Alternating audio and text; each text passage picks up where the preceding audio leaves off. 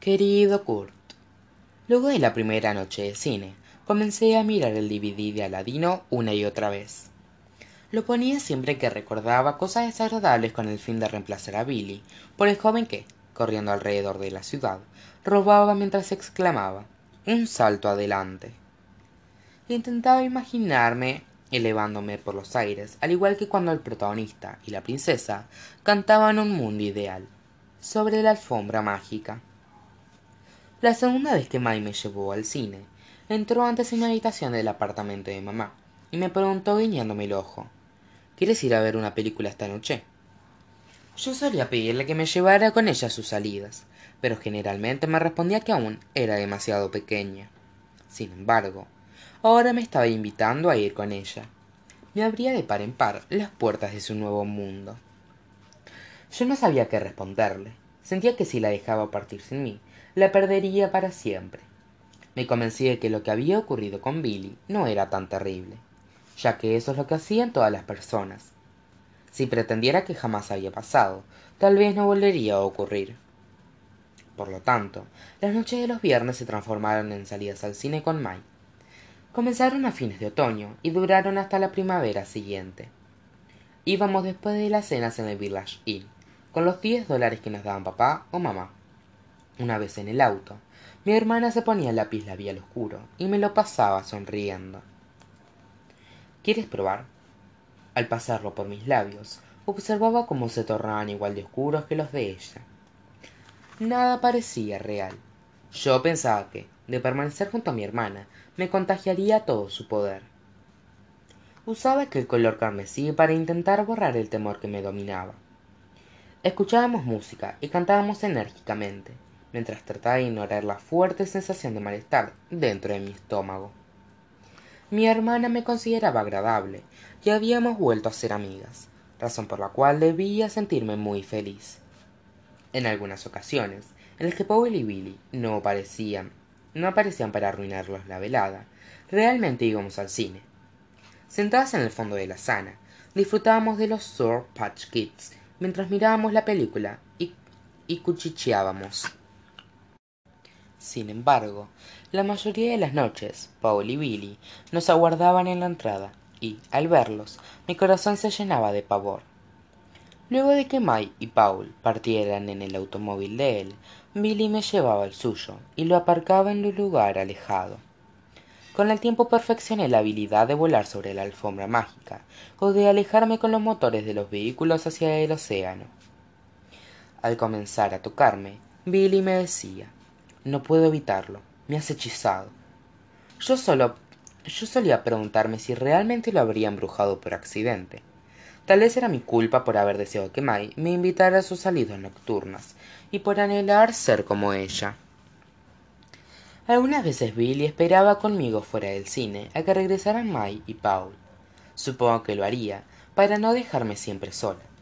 Cuando May me preguntaba por la película, yo esquivaba la respuesta, pidiéndole que me contara sobre sus historias. La imaginaba en medio de fiestas estupendas, con la música a todo volumen. La mayoría de las veces olía alcohol y sus ojos estaban vidriosos.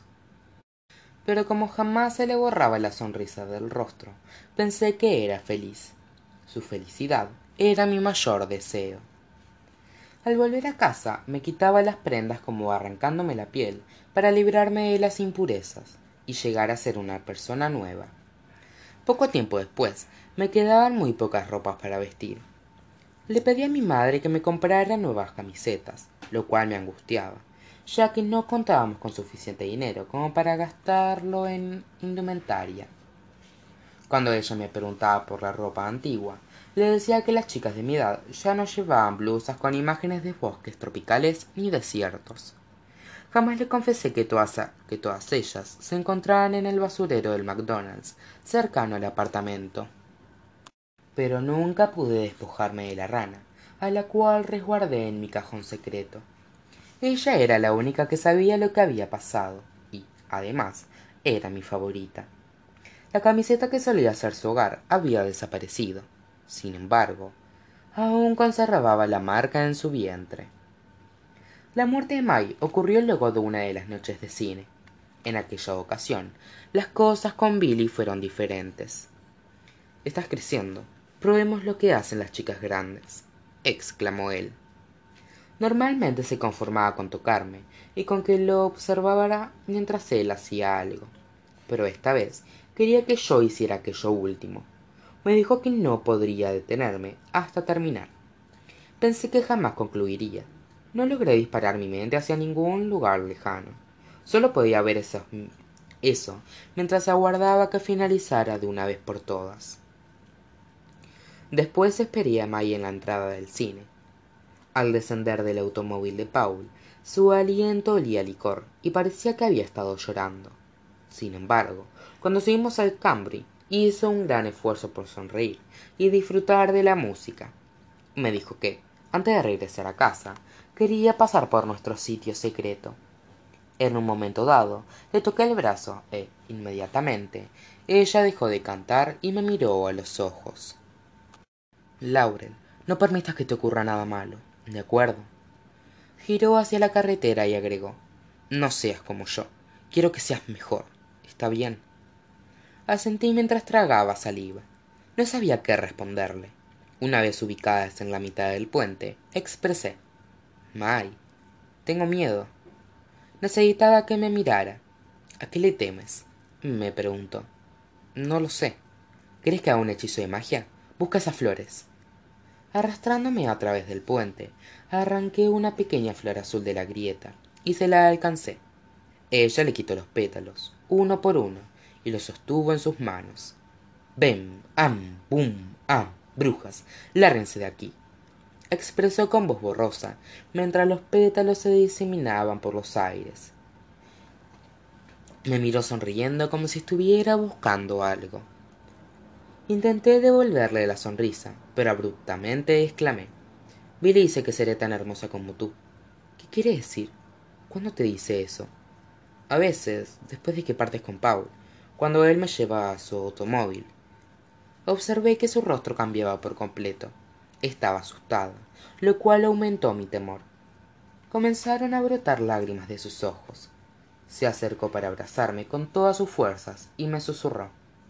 ¿Qué pasó, Laurel? ¿Qué te hizo? No, no tiene importancia, respondí nerviosa. Está bien. Intenté desesperadamente pensar en algo para que dejara de llorar. Deseaba con intensidad que ella volviera a ser mágica y pudiera protegerme de todo. May, ¿recuerdas cuando podías volar? Esbozó una pequeña sonrisa y dijo suavemente: Sí, sí. Según después se levantó y comenzó a cruzar las vías sacudiendo los brazos como si tuviera alas. Quise gritar su nombre, pero no pude pronunciar palabra, ya que sentía que me encontraba en otro sitio, muy lejos de allí. Y luego el viento la arrastró. Cuando finalmente fui capaz de gritar, ¡May! Era demasiado tarde. No me escuchó porque ya había partido. ¡May! ¡May! Permanecí gritando una y otra vez a pesar de que el ruido del agua ahogaba mi voz. Al marcharse, no pude seguir sus pasos, sino que, por el contrario, me paralicé. Aguardé a que ella regresara a buscarme, como siempre lo hacía. Percibí el sonido del río, cual tránsito distante. Sin embargo, no apareció ningún vehículo. La carretera se encontraba vacía, al igual que el cielo, oscuro y sin estrellas.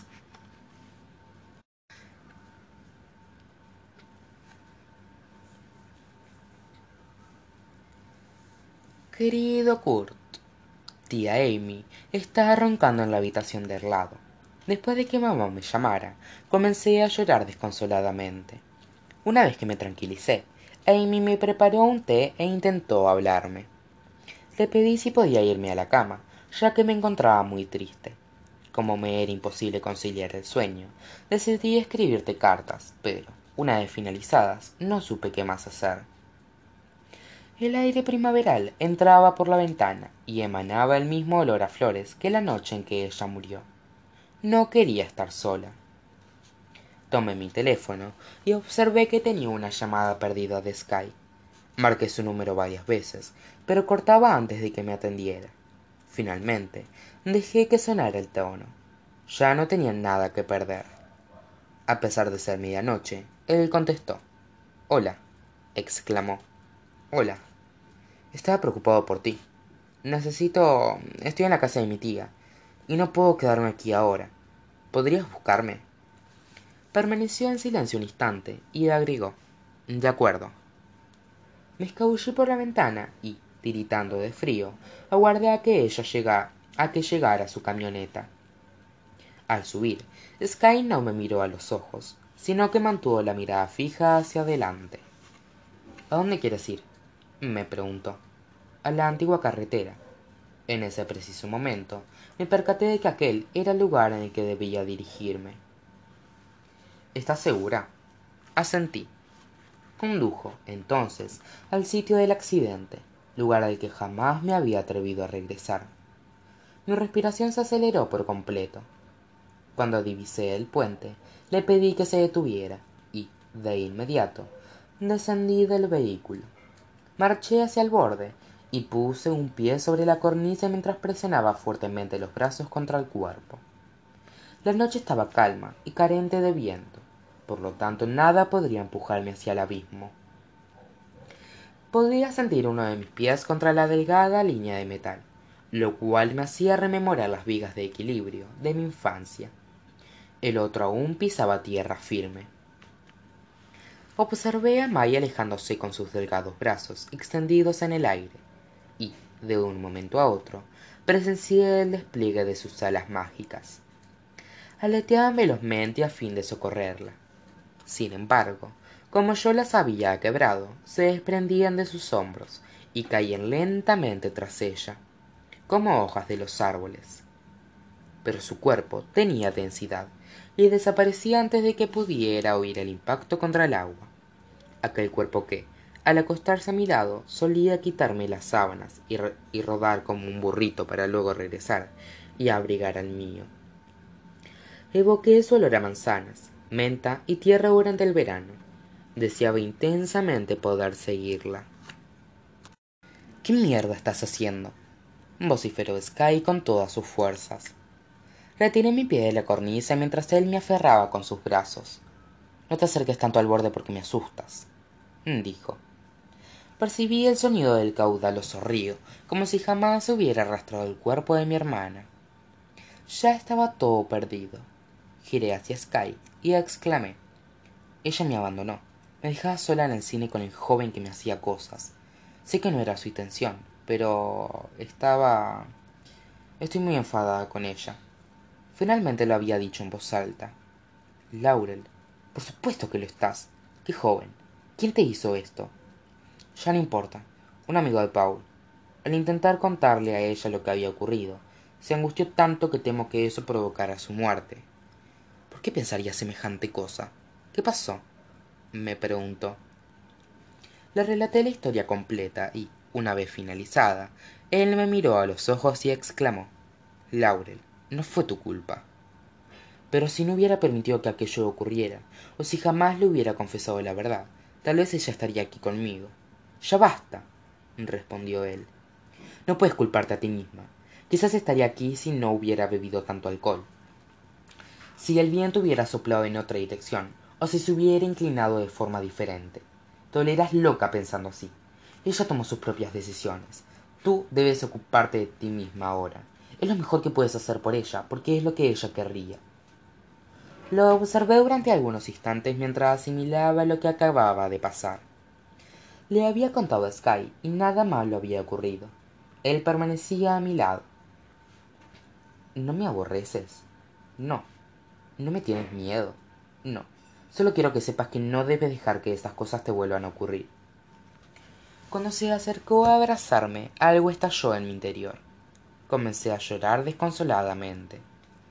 Cómo podido dejarme sola la echo de menos muchísimo. La amo. Quiero que crezca. Y llegue a ser lo que el destino le tenía preparado. Quería que creciéramos juntas. Sky dijo que llorara al tranquilizarme me llevó lejos del puente y abrió la puerta de su camioneta. Vamos me dijo. Larguémonos de aquí como siempre condujo rápido pero velocidad constante. Tuya laurel